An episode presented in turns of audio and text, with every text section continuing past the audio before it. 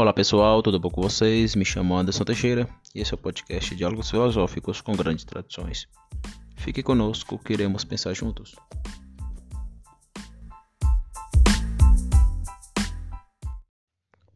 Pois bem, pessoal, chegamos em mais um episódio e hoje vamos falar justamente do quarto vetor de desordem quedal, que é o vetor do confrontacionalizar-se. Então, o confrontacionalizar-se é justamente um vetor muito importante porque, de modo retrocipatório vem por causa do imanentizar-se, né? E são vetores, todos os vetores de desordem eidéticos são vetores noéticos, não são vetores ontológicos. Isso deve ficar claro. Então, é, o vetor do confrontacionalizar-se surge justamente da ideia do confronto. O termo confronto, a palavra confronto, vem de confrontare, no latim, que significa ficar face a face com. Então eu estou face a face com o que, Anderson? Com um confronto interno. O filósofo ele deve entender isso. Ele tem que entender primeiramente que ele está em confronto consigo mesmo.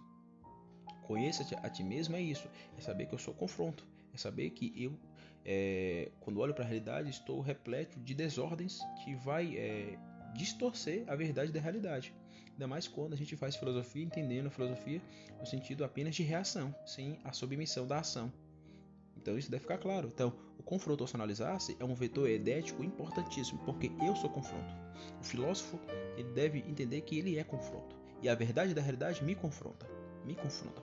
Então estamos em confronto não só comigo mesmo, com a, a verdade da realidade. A verdade da realidade é confronto. É, Provérbios, capítulo de número 10, versículo 17, de onde nasceu esse, esse, esse vetor, né? Eidético, noético diz o seguinte: o caminho para a vida é de quem guarda o ensino. Então, essa é a parte A do versículo. Então, como ter vida filosófica? Temos vida filosóficas a partir do momento que guardamos o ensino. O ensino de quem? O ensino de Platão, de Aristóteles, de São Tomás de Aquino? O ensino de Agostinho? Não. Como assim, Anderson? Não? Não. Lembra do Ortega C? Eu sou eu e minha circunstância. A minha circunstância apresenta a verdade. Consequentemente, não estude, agora é o Eric Feiglin, não estude a filosofia de Platão, de Aristóteles, desses caras. A priori, estude a realidade. Depois que estudar a realidade, você vai às verdades que outros já encontraram. Aí você estuda Platão, Aristóteles. Eles não são deuses, nenhum filósofo é Deus. Todos os filósofos captaram verdades que veio, veio do Deus totalmente outro. Então toda a honra, toda a glória, todo o poder e todo o louvor filosófico deve ser dado a Deus, não a nenhum filósofo.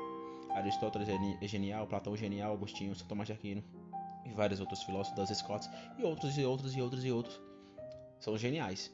São. Encontraram grandes verdades filosóficas, encontraram. Mas eles apenas, como diz o Mário Ferreira dos Santos, captaram. Eles não criaram nada. Porque tudo advém do Deus totalmente outro. Daquilo que o Mário chama de do ser supremo, né? Simpliciter. O ser supremo simples.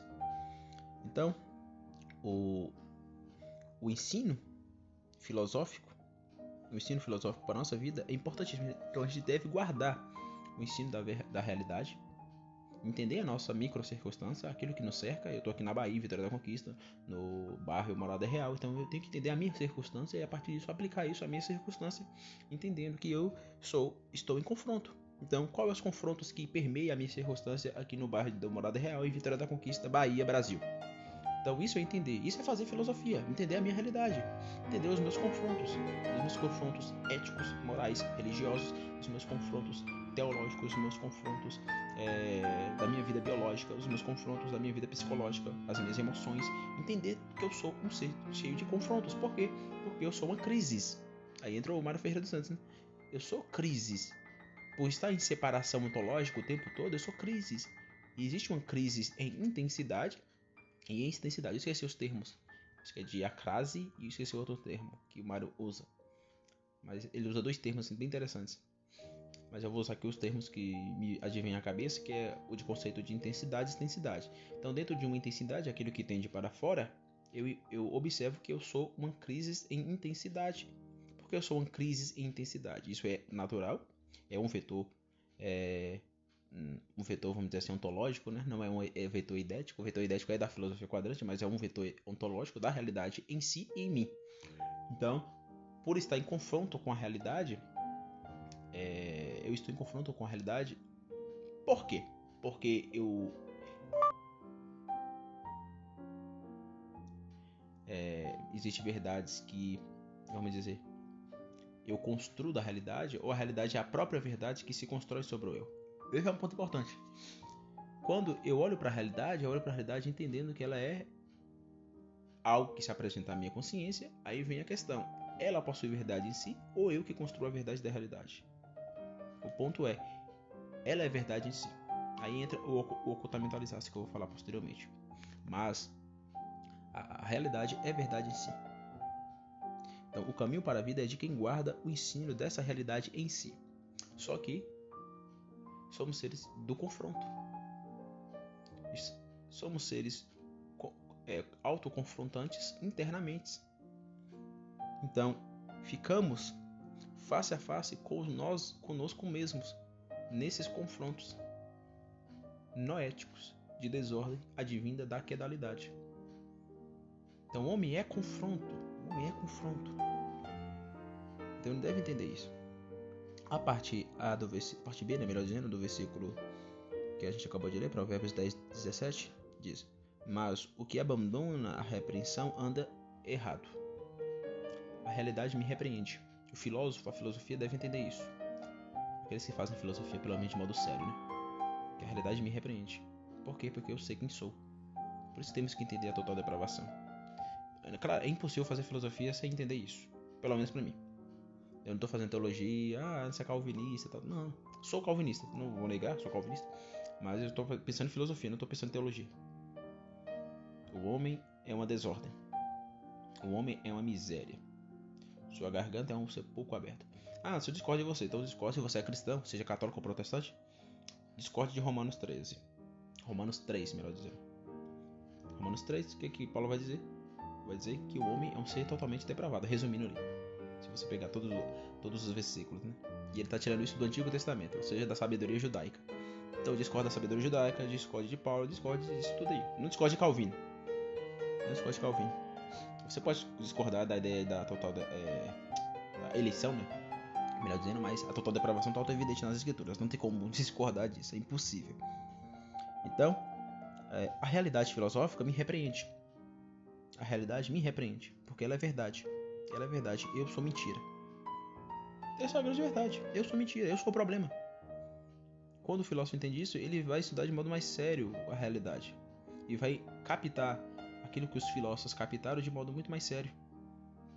É por isso que eu não estou nem aí para quem o, o, o indivíduo é, está falando, para quem está dizendo, ou o que ele é, ou o que ele diga. Estou preocupado com a verdade da realidade que esse cara, que esse determinado filósofo achou. Se a gente entendesse isso, pelo menos aí os, os, os ditos filósofos aí no Brasil, seria totalmente diferente. Mas a maioria dos caras tem doutorado, doutorado, mestrado, escreveu trocentos livros. Os caras não entendem isso. A maioria dos, dos professores de filosofia não sabe o que é filosofia. Essa é a grande verdade. Não sabe o que é filosofia. E quer ensinar filosofia. Como tu vai ensinar algo que tu não sabe o que é? Não sabe. São poucos que entendem isso. Você entende?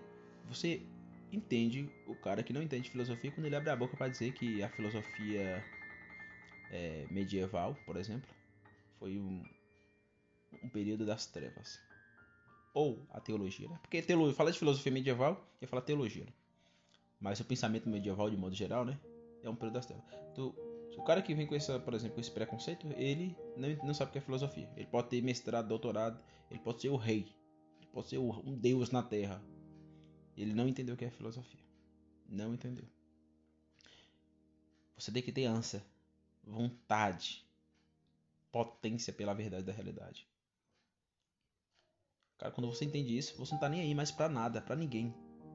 No sentido filosófico do termo, né? Você não tá nem aí, ah, tá, Anderson tá concordando com fulano, com ciclano. Dane-se, eu tô atrás da verdade da realidade. Dane-se se você não gostar. Dane-se, eu não tô nem aí. Então você deve entender isso. Você não pode ir buscar a verdade com esse espírito de querer agradar os outros. Claro que você não vai ser mal, mal educado, né? Você não vai ser um, um arrogante. Mas a galera vai estudar qualquer coisa e não vai atrás da verdade. Quer, ser, quer agradar o outro. Quer ser aceito. Bom, se você quer fazer filosofia nessa busca de crescer, aceito, sinto muito, mas essa não é a sua praia. Não é a sua praia. Então esse vetor, esse quarto vetor de desordem que dá é importantíssimo. Para terminar, né, Agostinho vai dizer que é, eu vou ler de modo mais explícito, ia explicar aqui, mas lendo ele fica mais evidente. Ele diz o seguinte, abre aspas: As pessoas costumam amar a verdade quando esta as ilumina. Porém, também odiá-la quando os confronta. Isso é uma verdade. É uma verdade. Porque o, o homem a realidade quando está em confronto com ele. Porque ele está dentro de um princípio de desordem que é. Consequentemente, ele se coloca contra as verdades que se apresentam internamente e externamente. Então, o homem é confronto. O homem é o ser de confronto. Ele fica o tempo todo face a face com o confronto. O filósofo, ele está sempre permeando, está sempre tentando driblar os confrontos internos e externos para tentar achar a verdade da realidade. Por isso é impossível fazer filosofia, pelo menos para mim, sem o quarto vetor de desordem que é que é o vetor do confrontacionalizar-se. Tudo que se monetiza-se na realidade cultural se monetiza-se dentro de uma desordem e somos uma desordem imanetizante de confrontos. Por isso que os confrontos vai gerar o quê? Calamidades. Aí vai entrar aí o sexto vetor que eu vou falar no próximo episódio, que é o vetor do calamidatizar-se. Lidar com imanetizar-se, que é um confrontacionalizar-se, é de modo antecipatório um calamidatizar-se. E consequentemente lidar com o calamidatizar-se é se retrocipar, retrocipar, né? termo do Doiver, no confrontacionalizar-se, consequentemente se retrocipa no imanetizar-se é, é um dançai eidético ontológico, vamos dizer assim, e eidético noético. Então, muito obrigado. Próximo episódio vamos falar aí do sexto vetor de desordem que dá, o que é o calamidatização. Eu poderia falar mais coisas aqui para aprofundar, mas é, já deu para entender, né? Parafraseando para terminar, né? Parafraseando a vigília Virginia Woolf, uma escritora inglesa, ela tem uma frase que me chama a atenção. Eu vou, vou ler a frase e vou parafrasear de modo concreto e, e certo. É muito mais difícil matar um fantasma do que matar uma realidade. Parafraseando, né? Aqui a partir do, do meu próprio linguajar, eu digo: é impossível matar um fantasma. É impossível matar um fantasma. Mas é impossível matar a realidade micro-macro. É impossível você matar por isso é confronto. Porque eu sou o confronto. Eu sou um ser confrontante. Eu estou jogado no confronto. Eu estou esparramado pelo confronto. Eu estou desvelado no confronto. Eu sou confronto.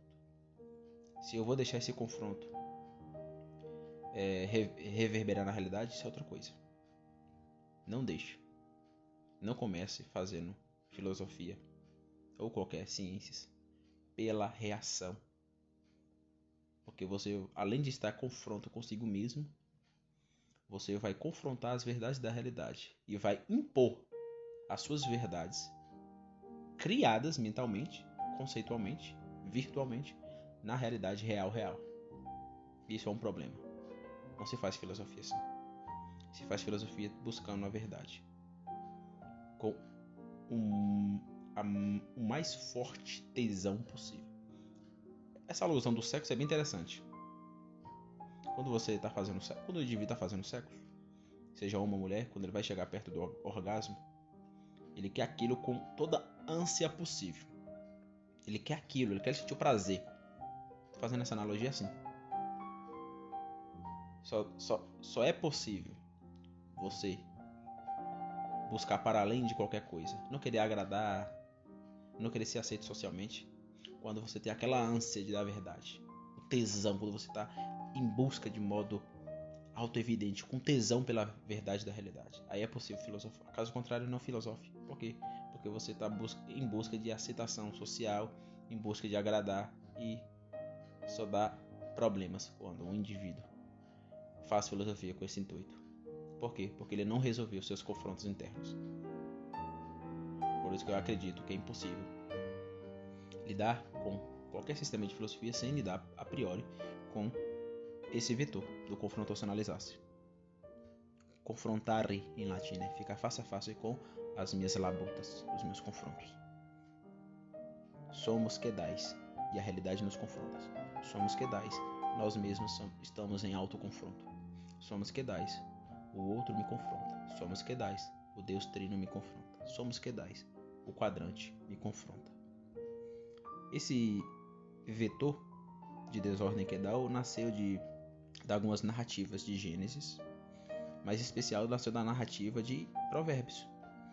Provérbios capítulo 10, versículo 17, Provérbios 12, 1, Provérbios 13, 1, Provérbios 13, 18, Provérbios 13, é, 15, 5, Provérbios 15, 10, Provérbios 15, 31, Provérbios 15, 32, Eclesiastes 7, 5. Eu vou aprofundar isso quando eu for escrever meus textos. Tá ficando muito mais claro agora esses 12 vetores idéticos, né? E eu pretendo aí futuramente escrever alguma coisa sobre isso aqui, porque isso aqui é importantíssimo para o meu filosofar. Não tem como eu olhar, por exemplo, como eu tinha dito, para qualquer sistema de filosofia sem entender, sem compreender a ordem e a desordem, a criação e a queda, essa antinomia, essa dualidade antinômica que permeia toda a realidade totalizante do eu outro modo intermediário, essa realidade micro e macro. Então, meu muito obrigado.